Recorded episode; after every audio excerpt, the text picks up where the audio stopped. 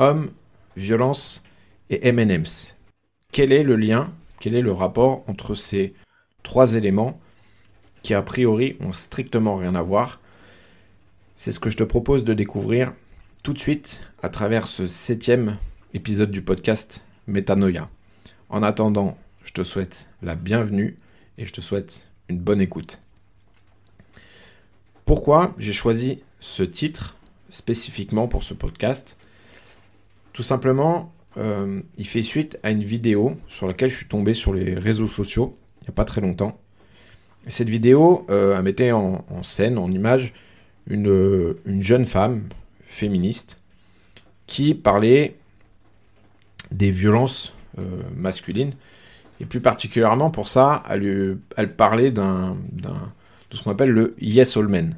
Alors le Yes All Men, c'est quoi? Euh, C'est un, une sorte de, un peu de, courant de pensée qu'il y a, euh, un peu comme il y a eu avec le MeToo inceste, balance ton porc, euh, comme il y avait avec les hashtags comme ça, qui finalement, si on traduit par Yes All Men, c'est oui tous les hommes. Et finalement, ce Yes All Men, c'est quoi? C'est une façon de dire oui tous les hommes sont potentiellement violents. C'est quelque chose qui fait beaucoup de bruit, euh, qui crée beaucoup de tension, beaucoup de discorde, forcément, entre ceux qui sont d'accord avec cette idée, généralement, on va dire que c'est une grande partie de féministes, et plus particulièrement des personnes qui ont vécu des violences, qui ont subi des violences par leur passé, et donc qui se sentent concernés par cette thématique. Et à l'opposé, on va avoir majoritairement des hommes qui, eux, se sentent finalement accusés à tort. Et souvent, euh, ce qui va être rétorqué, c'est le not all men. Le not all men, c'est quoi? C'est non, pas tous les hommes. Et finalement, l'opposition la, qui y a entre ces deux idées, c'est que pour les hommes, il y a une, accusation fallacieuse qui consiste à dire que on fait une généralité, c'est-à-dire que pour certaines personnes qui ont vécu des violences, pour certains hommes qui sont violents, c'est tous les hommes qui se retrouvent potentiellement accusés. Ce qui forcément euh, renvoie à une forme d'injustice, à une incompréhension, dans laquelle on, se, on peut se retrouver accusé de quelque chose qu'on n'a pas fait. A l'inverse, pour les personnes qui ont vécu ces violences, l'argumentation est différente, et c'est là où euh, je vais pouvoir aborder le, finalement le pourquoi du titre de ce podcast qui est Homme, violence et M&M's. Et pour revenir sur la, vidéo sur laquelle je suis tombé, euh, cette, cette, jeune femme finalement fait une analogie qui est très intéressante, qui forcément met en opposition euh, les pour et les contre. Et c'est justement ça, pour moi, le véritable problème, c'est que dans toute euh, opposition, dans toute polarité comme ça, en fait, il y a un manque total de nuance et donc de profondeur dans la réflexion. Et il va y avoir forcément les pour, les contre, sans euh, chercher à comprendre pourquoi chacun peut penser comme ça et qu'est-ce qui fait qu'on en arrive à ce type de pensées comme ça qui sont très polarisées.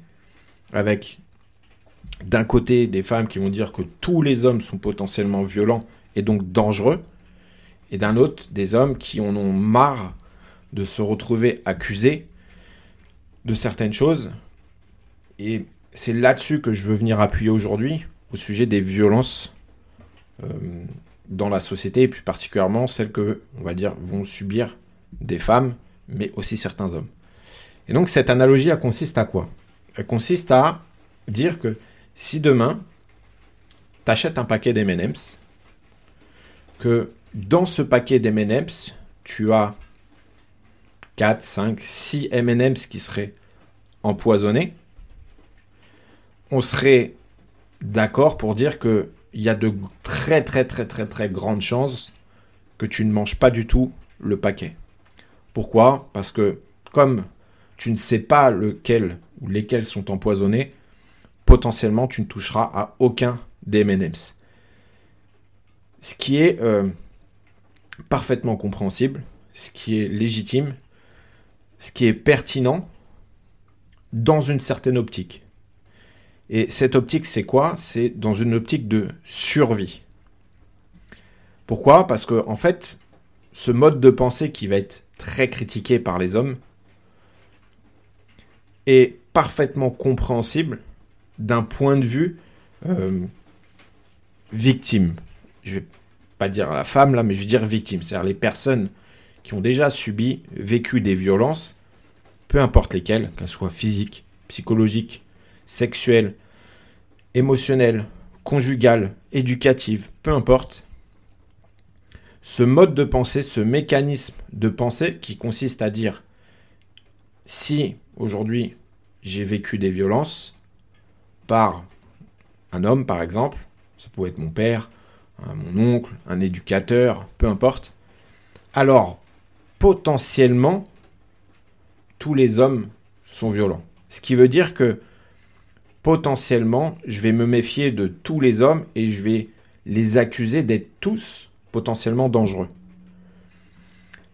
Ce mécanisme de pensée, il est pertinent dans une optique de survie. Pourquoi? Tout simplement parce que c'est ce mécanisme de pensée qui a permis à l'humain, à travers les différentes époques, depuis des milliers et des milliers et des milliers d'années, de s'adapter à son environnement et de survivre. Pourquoi? Tout simplement parce que en ayant ce, mode de pensée, qui aussi a fait naître euh, beaucoup de biais cognitifs, c'est-à-dire des pensées euh, dans lesquelles on va dire qu'on va agir avant de réfléchir, ce mode de pensée va nous permettre d'éviter ce qu'on va considérer comme un danger, comme quelque chose de potentiellement négatif, mauvais, mal, et donc de survivre, puisque il y a des milliers d'années, la priorité de l'humain était de survivre. Et pour survivre, l'essentiel était d'avoir la plus grande capacité d'adaptation à son environnement. Et pour ça, c'était euh, pour chasser, pour cueillir, pour se reproduire, pour tout ce qui était, on va dire, très primaire, c'est-à-dire des besoins euh, physiologiques, physiques. Si on prend la pyramide de Maslow, c'est ça, c'est des besoins primaires. Pour remplir ces besoins primaires, il fallait s'adapter à son environnement. Et pour ça, on va donner un exemple, si on reprend un peu l'analogie des M&M, c'est que pour nos ancêtres, lorsqu'ils allaient euh, cueillir des baies, par exemple, suffit qu'ils tombent sur un buisson, un arbuste, euh, un, lieu dans lequel ils trouvent des baies, s'il s'avère que en mangeant ces baies, ils tombaient malades, voire potentiellement ils mourraient, bah, il valait mieux pour eux enregistrer le fait que, tiens, ce type d'arbuste de telle couleur, avec des baies de telle forme, de telle couleur, de tel diamètre, c'est négatif, c'est mal, c'est mauvais, c'est dangereux parce que ça empoisonne. Ce qui veut dire que tout ce qui peut s'apparenter, ressembler potentiellement à ce type euh, d'arbustes et de baies, il vaut mieux les éviter pour éviter de mourir. Et à l'inverse, si on tombait sur un arbuste avec un type de baie qui là était bonne, euh, était riche, euh, permettait de d'avoir un apport important pour pouvoir justement avoir de l'énergie, se nourrir, etc., il allait avoir exactement le même mécanisme qui est lorsqu'un arbuste et une baie à telle taille, telle forme, telle couleur, alors c'est que potentiellement elle est bonne, elle est positive, et donc elle est safe, elle est sécurisante. C'est-à-dire qu'on peut la manger parce qu'elle va nous permettre de vivre.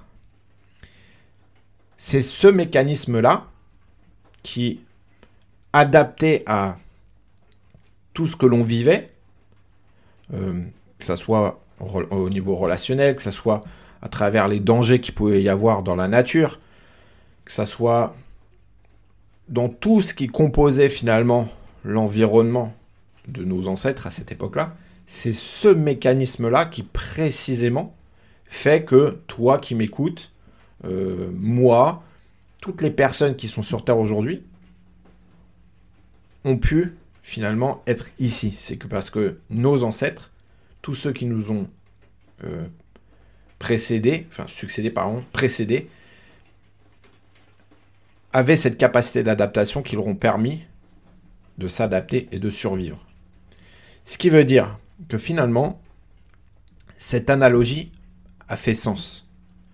Dire que plus jeunes, peut-être, certaines personnes, femmes, hommes, ont vécu des violences, peu importe lesquelles, et de se dire que finalement, potentiellement, si aujourd'hui les chiffres disent que effectivement dans les violences conjugales, dans les violences sexuelles, la majeure partie, la grande majeure partie des personnes qui commettent ce genre de faits sont des hommes, alors il y a plutôt intérêt à se dire que potentiellement tous les hommes sont comme ça. Ça ne veut pas dire que c'est une vérité, c'est juste une sorte de raccourci de pensée, de généralisation qui va nous faire éviter le pire. Sauf que en évitant le pire, on, on, s'évite un danger qu'on a déjà vécu et finalement qu'on ne veut pas revivre. Et en faisant ça, en pensant comme ça, on fait en sorte de ne jamais avoir à être réexposé à quelque chose qui nous a fait souffrir, qui nous a potentiellement détruit à une période de notre vie. Et donc, c'est ce qui va nous pousser finalement à essayer de rechercher son opposé. C'est-à-dire, c'est quelque chose qu'on voit beaucoup aujourd'hui à travers ces nombreuses personnes, euh, je veux dire, euh, femmes féministes, qui vont lutter contre les violences sexuelles, masculines, conjugales, qui vont avoir très souvent tendance à essayer de fantasmer un monde dans lequel il ne devrait pas y avoir de violence. La violence ne devrait pas exister. Il ne devrait pas y avoir autant de cruauté. Il ne devrait pas y avoir autant de méchanceté. Et donc par opposition, elle fantasme sur un monde dans lequel finalement il y aurait des hommes qui ne seraient que gentils, jamais méchants, que bienveillants, jamais violents, que, euh, que altruistes, jamais égoïstes, euh, qui auraient toutes ces facettes finalement qui seraient que positives et jamais négatives. Parce que en faisant ça, en pensant comme ça, elles pensent qu'elles vont éviter finalement euh, ce qu'elles redoutent, c'est-à-dire tomber sur quelqu'un de violent qui va les faire souffrir, euh, tomber sur quelqu'un de méchant, de cruel, de d'agressif, qui va les faire souffrir. Sauf que malheureusement, c'est ce mode de pensée-là qui peut-être sous une forme, donne une impression de sécurité, puisque si j'évite tout ce qui me paraît dangereux à l'extérieur, alors ça me renvoie une forme de, d'impression de sécurité. Et c'est comme ça qu'on se retrouve à faire des généralisations sur plein de choses. Puisque en faisant ces généralisations, je vais projeter à l'extérieur mes peurs intérieures toutes mes charges émotionnelles que je vais avoir sur la violence, sur la maltraitance, sur l'agressivité, sur la méchanceté, sur la cruauté, toutes ces choses qui vont être liées comme ça un peu de, près ou de loin à la violence, en ayant des charges émotionnelles dessus, je vais polariser ma pensée. Ma perception va être biaisée. À savoir, si j'ai une charge émotionnelle sur la violence, je vais demander à l'extérieur, au monde extérieur, aux hommes, aux autres, à l'extérieur, la société, au système autour de nous, d'être gentil, d'être bienveillant. Si j'ai une charge sur la méchanceté, sur la cruauté, je vais avoir l'attente que l'extérieur ne soit que dans une forme de bienveillance, de, gentillesse, d'altruisme, etc.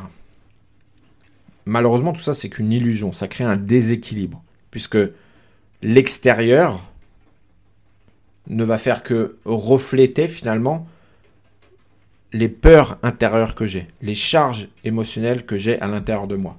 Puisqu'au plus j'ai des charges émotionnelles, au plus je vais les projeter à l'extérieur. Et c'est ça qui crée toute cette souffrance qu'on voit chez énormément de personnes qui ont vécu des violences. C'est-à-dire qu'en fait, c'est comme si elles avaient développé une ultra sensibilité à la violence.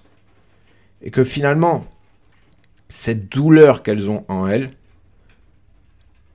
ces charges émotionnelles qu'elles ont en elles, va faire que dès l'instant que le monde autour d'elles, que la société, que les hommes, que les femmes, que le système, que tout ce qui existe à l'extérieur montre le moindre signe de violence, de méchanceté, de cruauté, d'agressivité, va venir euh, comme activer leur système d'alarme et leur faire dire attention là c'est violent, c'est dangereux, t'es en danger. Et c'est comme ça que des personnes qui ont vécu des violences mais qui portent toujours des charges émotionnelles, comme je veux dire là, beaucoup de ces féministes aujourd'hui qu'on voit, qui vont lutter sans cesse comme ça avec beaucoup de, beaucoup d'émotions sur les violences sexuelles, conjugales, éducatives, psychologiques à l'extérieur, vont se retrouver à souffrir puisque l'extérieur ne changera jamais pour l'intérieur. Ce que je veux dire, c'est que l'extérieur n'étant qu'un reflet de ce que tu portes à l'intérieur, au plus tes charges émotionnelles sont importantes, au plus elles vont se refléter dans ton monde autour de toi. Et au plus elles vont venir activer, au plus le monde autour de toi va venir activer ce que tu portes à l'intérieur. Et c'est ça qui fait souffrir. C'est ça qui crée vraiment de la, tension, de la résistance à l'intérieur, parce qu'on a l'impression que finalement, à chaque fois de, de, de, vider un, océan avec une, cuillère trouée, parce qu'on se dit, avec tout ce que je fais, avec tout ce militantisme, avec toute cette lutte, avec tout ce que j'essaye de faire, il n'y a rien qui change. Le monde est toujours plus violent, la société est toujours plus violente, il y a toujours plus en plus d'agressions, il y a toujours plus en plus de violences sexuelles, il y a toujours...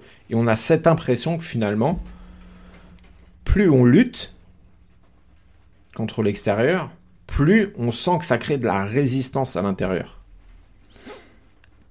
Et c'est pour ça que finalement, ce mode de pensée qui consiste à dire yes all men est d'un certain point de vue parfaitement légitime et compréhensible.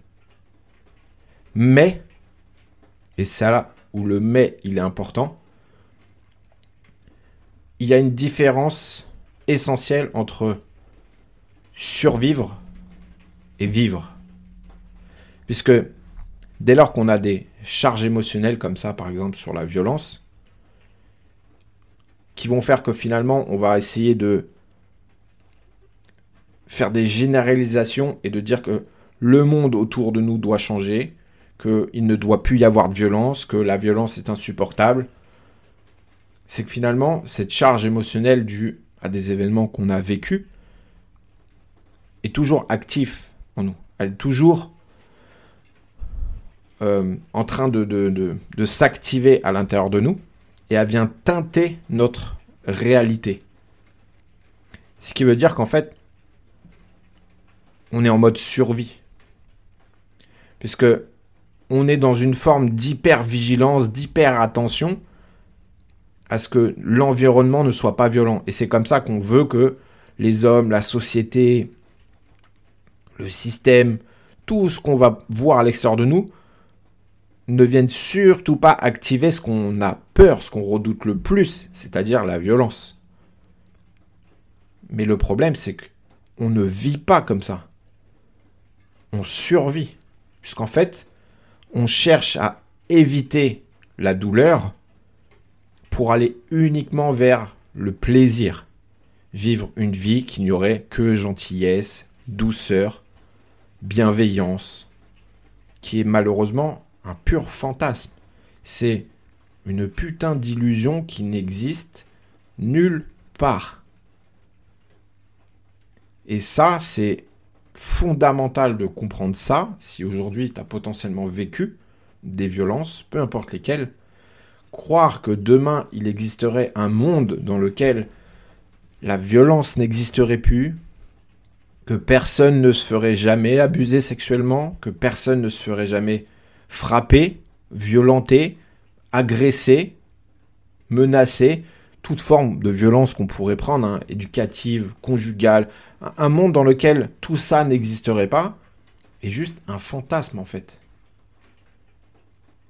C'est là précisément, pour moi, que réside l'un des plus gros nœuds qu'on peut voir aujourd'hui et qui inconsciemment entretient la souffrance chez de nombreuses victimes, chez de nombreuses personnes qui ont vécu ça et qui ne peuvent plus vivre. Elles ne sont plus en capacité de vivre pleinement la vie qui les inspire, a une part d'elles-mêmes qui est en mode survie. Et c'est là le paradoxe, puisque chez beaucoup de ces personnes, elles aspirent qu'à une chose, c'est avoir une vie libre, dans laquelle elles pourraient faire ce qu'elles veulent, dans laquelle elles pourraient profiter, se, se sentir finalement connectées à ce qui les inspire vraiment. Mais malheureusement, beaucoup confondent le fait de vivre la vie qui t'inspire et qui va demander de transcender la notion de bien et de mal, de positif et négatif, et donc de, de violence et douceur, d'accepter que le monde comporte les deux, et c'est en transcendant ces deux opposés que tu pourras véritablement vivre la vie qui t'inspire, parce que potentiellement, aujourd'hui, dans les choses que tu aimerais faire au niveau de ta vie de famille, de ta vie relationnelle, de ta vie professionnelle, de ta vie spirituelle, de ta vie financière, émotionnelle, tu auras à des moments peut-être besoin de faire preuve d'une certaine violence sur certaines choses, et dans d'autres, tu auras besoin de la douceur. Et c'est la composante de ces deux opposés qui va te permettre finalement d'évoluer. Et beaucoup, finalement, confondent aujourd'hui une forme de vie qui serait presque hédoniste, dans laquelle il n'y aurait pas de violence, il n'y aurait pas de méchanceté, il n'y aurait pas d'agressivité, il n'y aurait pas... Et pensent que leur vie, celle qui les inspire, une belle vie, une vie euh, qui fait sens, c'est une vie où il n'y aurait que douceur, joie, euh, beauté et, et bisounours.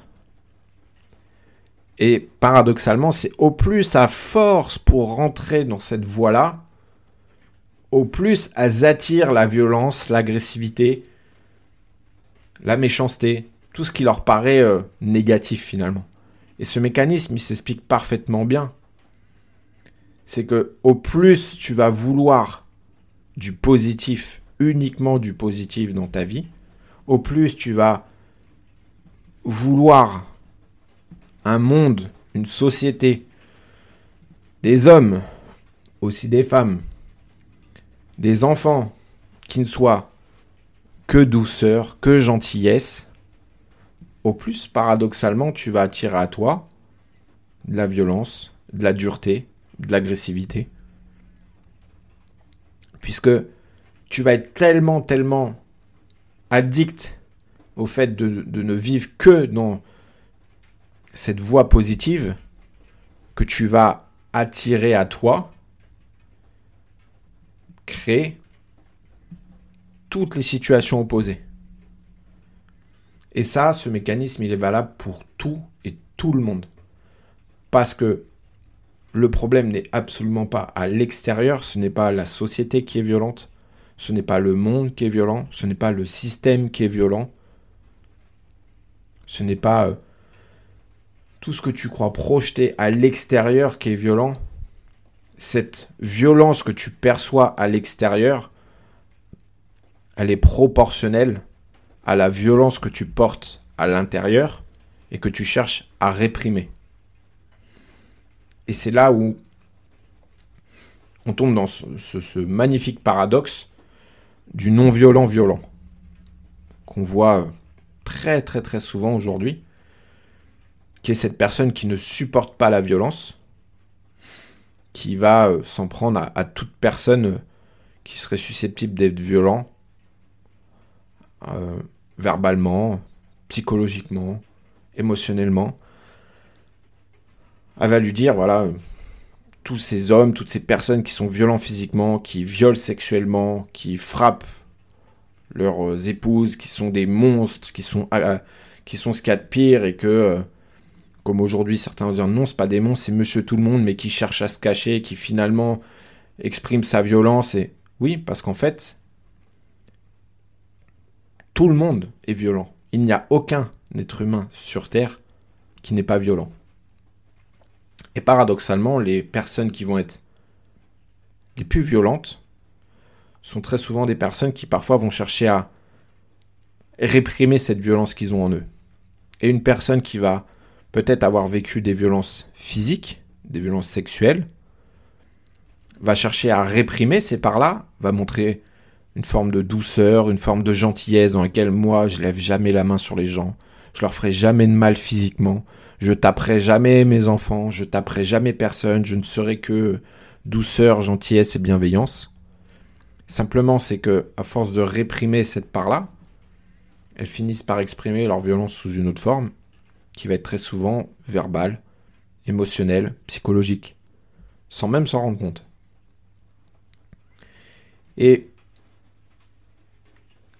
ce que euh, je voudrais euh, conclure sur euh, ce podcast sur la thématique de base qui était pourquoi lorsque cette femme fait l'analogie du paquet des M&M's, elle a en partie raison, mais elle a aussi euh, tort d'un autre côté, c'est parce que cette croyance, qui n'est qu'une croyance, bien évidemment, et ce qui va potentiellement l'aider à euh, survivre, à se sentir en sécurité.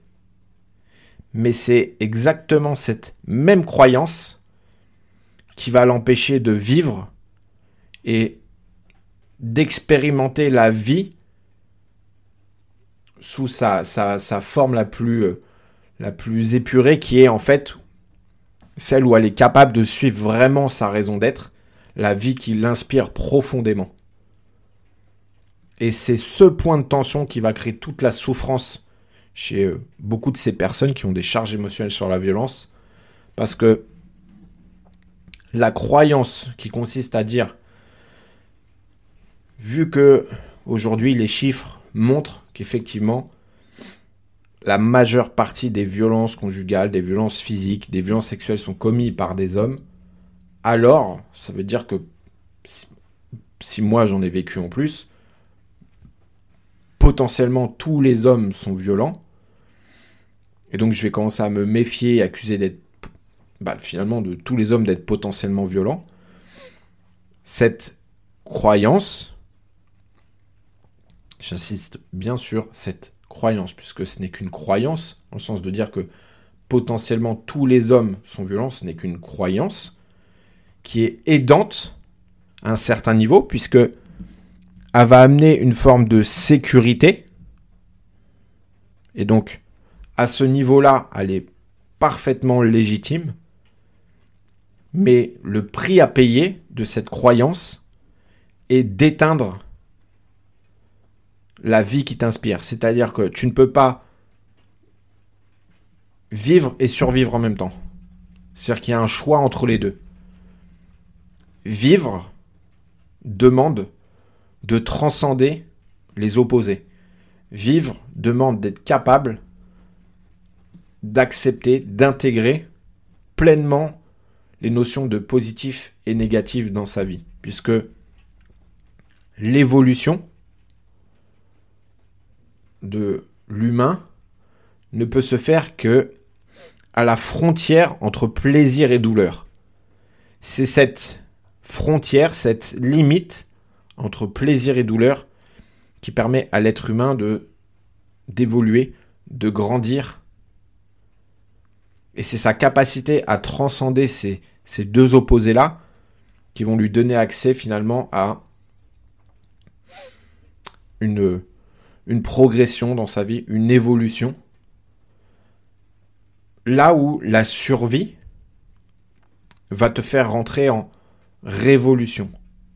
Et c'est là qu'on peut nuancer évolution et révolution. Évoluer va te faire monter, va te faire grandir. Révoluer va te faire stagner. Et la survie va te conduire à des comportements qui sont rentrés en révolution. On le voit bien, une personne qui est en mode survie, qui est dans la peur, va rentrer en révolution contre l'extérieur. Elle va chercher à lutter, à agresser, à attaquer ce qu'elle considère comme étant la source de son mal-être, la source de sa douleur, la source du problème. Et quand on prend l'exemple des violences, toutes ces personnes qui aujourd'hui ont des grosses charges émotionnelles sur ce sujet, qu'on voit beaucoup sur les réseaux sociaux, je prends une femme comme Andrea Bescon, comme beaucoup d'autres qu'on voit aujourd'hui qui sont des, fers de lance contre les violences faites aux femmes, les violences sexuelles, qui d'un côté ont un combat qui est parfaitement, on dirait, légitime. Je, je, je comprends le fond de ce qu'elles veulent défendre. Mais malheureusement, tant que ce que tu cherches à défendre part d'un espace qui est lui-même très chargé émotionnellement, sur lequel tu as des charges émotionnelles qui vont venir forcément impacter ta perception des choses, les décisions et les actions que tu vas prendre seront tout autant déséquilibrées. Et donc, pour un ordre que tu penses euh, créer, mettre en place, tu vas créer un désordre tout aussi important. Et c'est pour ça qu'on voit que finalement, ces personnes-là, qui aujourd'hui sont mis en lumière sur ces mouvements-là, ne, ne, ne, ne font pas évoluer d'un iota la, la, la cause qu'ils cherchent à défendre. On a l'impression qu'elles la font évoluer,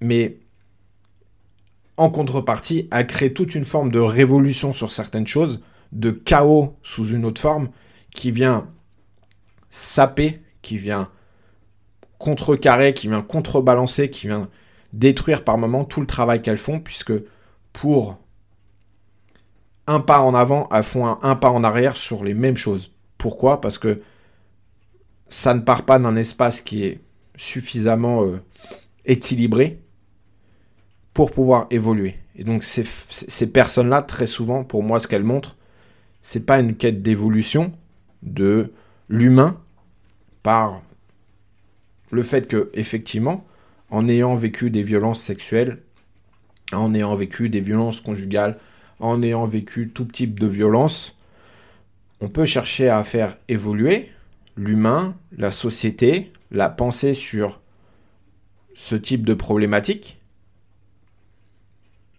sur ce type d'événement, sur ce type de blessure, mais on peut aussi le faire révoluer. Et révoluer, c'est quoi? C'est que dès l'instant où tu vas chercher à lutter contre ça, tu vas rentrer en révolution. Et qu'est-ce que ces personnes font? Elles rentrent en révolution contre quasiment tous les hommes. Elles rentrent en révolution contre le système. Elles rentrent en révolution contre la politique. Elles rentrent en révolution contre le monde. Elles, elles sont constamment constamment, constamment en révolution. Et c'est précisément ça que moi aujourd'hui, je je, critique. Quand je dis je critique, c'est que je ne rejoins absolument pas tous ces mouvements, tous ces courants de pensée, tous ces comportements, puisque pour moi, ils servent autant qu'ils desservent l'humain. Et les personnes qui sont victimes de violences, moi, pour ma part, en grande partie, ça a été les violences sexuelles que j'ai vécues dans mon enfance. Je crois profondément que pour évoluer, le, la pensée, la réflexion qui est nécessaire d'avoir pour évoluer ne doit pas être celle-ci qui consiste à être en révolution contre le monde autour de soi et essayer de faire changer tout le monde autour de soi.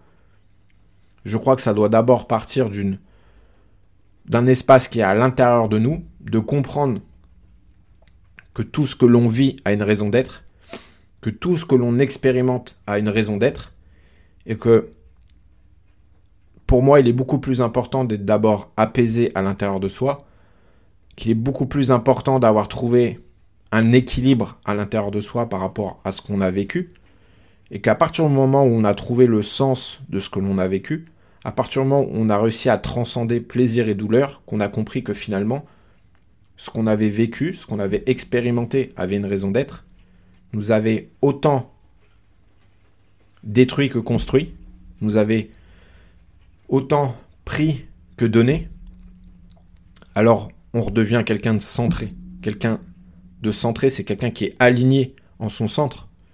Et quelqu'un qui est aligné en son centre, c'est quelqu'un qui peut évoluer, qui peut grandir. Aucun cas, une personne qui se retrouve encore à croire que ce qu'il a vécu était plus destructeur, était plus un inconvénient, a fait plus de mal que de bien, était euh, plus négatif que positif, forcément il va être déséquilibré dans sa perception des événements, donc dans sa perception du monde. Ce qui veut dire qu'une personne déséquilibrée, forcément, elle sort de son centre, elle est décentrée, elle est déséquilibrée. Et une personne déséquilibrée ne pourra pas évoluer et grandir, elle ne fera que osciller entre plaisir, douleur, un peu comme ils sont passés de la droite à gauche, droite, gauche. Et finalement, elle ne fait que révoluer, elle n'est que en révolution. Et c'est là où on peut nuancer finalement quelqu'un qui évolue et quelqu'un qui révolue. Quelqu'un qui révolue, c'est quelqu'un qui reste sur place, qui stagne dans sa vie, parce qu'il n'arrive pas à transcender ce qu'il a vécu. Et donc, comme il est dans une recherche systématique d'une vie sans douleur qu'avec du plaisir, une vie sans violence, sans méchanceté, sans agressivité, qui veut qu'une vie avec plaisir, joie, douceur, bah finalement, il court après une chimère, quelque chose qui n'arrivera pas, et que la vie étant parfaitement juste, équilibrée, va venir lui faire expérimenter des événements, des situations, des circonstances, lui faire rencontrer des personnes qui vont aller le challenger de plus en plus là où il a besoin d'apprendre quelque chose, et particulièrement sur ses charges émotionnelles, pour le pousser à un moment donné à arrêter de poser son regard à l'extérieur de lui, à arrêter de poser son regard sur le monde, sur la société, sur l'homme, sur la femme, sur euh, tout ce qu'il voit autour de lui qu'il considère comme étant négatif, dangereux, mauvais, et de faire en sorte que ce regard, à un moment donné, il vienne le pointer à l'intérieur de lui, qu'il vienne pointer les espaces qui, à l'intérieur de lui, portent ces charges émotionnelles qu'il passe son temps à projeter à l'extérieur. Mais tant qu'on ne veut pas faire ce travail-là, eh ben on va souffrir. On va souffrir parce que la vie, elle, se branle royalement de nos croyances, de toutes ces choses-là, elle a qu'un seul et unique objectif, c'est de nous faire évoluer, nous faire grandir. Et par ça, ça passe par certains niveaux de conscience qu'on accède, qu'on atteint, justement en transcendant plaisir et douleur. Pas en cherchant une sorte de vie pseudo-hédoniste où il n'y aurait que plaisir et jamais douleur. Non. La vie, pour nous faire grandir, nous faire évoluer, va nous mettre sur notre chemin des événements, des épreuves, qui ne sont des épreuves qu'à partir du moment où on ne les a pas transcendées. Mais dès l'instant où on transcende ces épreuves, ce ne sont plus des événements que l'on va voir comme des problèmes, comme des épreuves justement, mais comme des tremplins, comme des cadeaux, comme des, événements qui nous ont permis d'évoluer, de grandir. Et tant qu'on ne veut pas voir ça, tant qu'on ne veut pas aller pointer à l'intérieur de soi toutes ces incohérences, tant qu'on veut maintenir certaines croyances qui finalement nous créent une forme de sécurité, la vie va nous pousser de plus en plus, va nous comprimer de plus en plus fort, de plus en plus... Ça, va, ça va, venir nous compacter à l'intérieur, créer une telle résistance qu'à un moment donné, quand on en aura marre de lutter contre l'extérieur, de croire que c'est le monde autour de nous qui est source de toute notre souffrance, à un moment donné, on n'aura plus le choix de tourner le regard vers l'intérieur et d'aller changer ce qui est à l'intérieur de soi. De rééquilibrer peut-être ces perceptions qui depuis des années sont déséquilibrées finalement et nous font maintenir certaines croyances qui nous ont potentiellement aidés à un moment donné de notre vie, qui avaient parfaitement leur raison d'être, mais qui, à un autre moment donné de notre vie, pour évoluer, sont devenus des, croyances qui nous limitent, qui nous contraignent, qui nous font aussi euh, souffrir. Et c'est là où on touche du doigt ce que je disais tout à l'heure, qui est la différence entre vivre et survivre. Et la croyance que tu as aujourd'hui qui t'a peut-être permis de survivre sera la même croyance qui va t'empêcher de vivre. Donc si aujourd'hui tu te retrouves peut-être dans ce que j'ai expliqué à travers cet épisode, si tu sens que ça vient peut-être challenger, pointer certaines choses en toi qui, qui font sens, c'est peut-être, alors, je dis bien peut-être, il serait temps pour toi de commencer à se dire, bah tiens, si euh, ça fait des années que j'essaye de lutter, de résister contre certaines choses à l'extérieur, que, que pour moi l'extérieur, le monde, la société, les hommes, euh, les femmes sont comme ça, sont comme ça, sont pas comme ça, et c'est à cause de ça, et que... Et tu vois que finalement, à l'intérieur de toi, il n'y a pas grand-chose qui évolue, qu'il y a toujours un peu cette même douleur, cette même résistance. Et que parfois même avec le temps, elle fait que grandir, elle fait que prendre de plus en plus de place, d'espace, de temps dans ta tête, à l'intérieur de toi, alors c'est qu'il est peut-être temps de commencer à changer certaines croyances que tu peux avoir sur toi, sur les autres, sur finalement ce qui aujourd'hui t'a potentiellement permis de d'en être où t'en es aujourd'hui, qui t'a aidé, qui faisait sens à un moment donné, mais qui ne fera plus sens si tu veux vraiment vivre une vie qui t'inspire. Si tu as envie de suivre un peu cette raison d'être, cette chose que tu sens au fond de toi, qui parfois te, te à certains moments peut-être vient pointer certaines directions que tu aimerais prendre, mais que tu t'empêches de prendre par peur peur potentiellement d'expérimenter encore une fois la violence, parce que des espaces de tout en toi n'ont peut-être pas été guéris, et par peur de revivre des violences, par peur d'être réexposé à des violences, tu vas te priver de certaines choses. Et donc tu ne vas pas vivre, tu vas survivre. Et ça, ça va impacter quoi? Bah ta vie relationnelle, parce que tu veux plus te mettre en couple, tu veux te persuader peut-être que tous les hommes sont potentiellement violents ou que toutes les femmes sont potentiellement aussi violentes sous l'offre femme à elles qu'elles font souffrir, etc. Ça va impacter ta vie familiale, ta vie émotionnelle, ta vie professionnelle, ta vie euh, financière, spirituelle. Bref, tous les différents domaines de ta vie vont être impactés finalement par cette perception que tu as du monde qui, comme je le dis, sûrement jusqu'à aujourd'hui t'a peut-être parfaitement servi, aidé, mais Si aujourd'hui tu en as peut-être marre de survivre et tu penses qu'il est peut-être temps d'essayer de commencer à vivre, alors ça serait intéressant de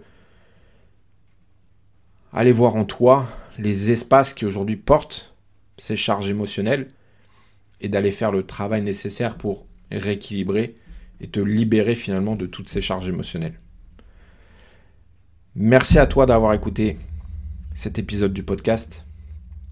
J'espère en tout cas bah, qu'il t'apportera une nouvelle perspective peut-être sur là où tu en es aujourd'hui dans ta vie. Et si t'as intéressé, si t'as plu, n'hésite pas surtout à le partager, à le faire connaître à des personnes à qui tu penses que ça pourrait aider, servir, parler. Partage-le sur les réseaux sociaux, sur euh, euh, Internet, sur euh, tout ce que tu veux, par, par n'importe quel moyen. fais comme tu veux, mais surtout, partage. Pourquoi? Parce que le fait de partager, c'est aussi contribuer à ton échelle à aider des personnes et que la connaissance, lorsqu'on la partage, on ne la perd pas. on a la, on contribue à, ne faire que augmenter finalement la, l'impact qu'on va avoir chez les gens sans jamais rien perdre. Donc c'est ça que je trouve euh, gratifiant dans le partage de connaissances, c'est que c'est du du win-win, c'est du gagnant-gagnant, et que ça permet chacun à son niveau, à son échelle, bah, de contribuer à faire euh, évoluer les gens, à aider les gens. Et aujourd'hui, en tout cas pour moi, c'est la chose qui m'est la plus chère. C'est la chose qui fait le plus sens pour moi, c'est de pouvoir justement aider et contribuer à ma façon à aider un maximum de personnes, à impacter un maximum de personnes qui ont vécu des violences et de les aider à enfin transcender peut-être ces événements et bah, justement euh, les aider à vivre d'arrêter de survivre. Allez, je te dis au prochain épisode. Ciao